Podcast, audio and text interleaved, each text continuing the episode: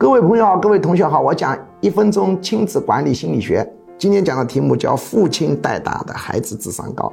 美国耶鲁大学做过十五年的一个数据调查，大量的数据啊，显示出了一个结论，并且是严谨的一个学术研究啊，也发了论文的。他的一个结论是，父亲带大的孩子平均智商更高。当然，他也讲了理由 A、B、C、D 啊，我们展开讲可以讲一小时。其实听短课的话呢，收获也是很大的。但是跟常客相比啊，跟系统的线下学比相比是没法比的。那你就记住结论吧：父亲带大孩子智商更高，所以父亲还是要参与，尽可能的参与小孩的教育。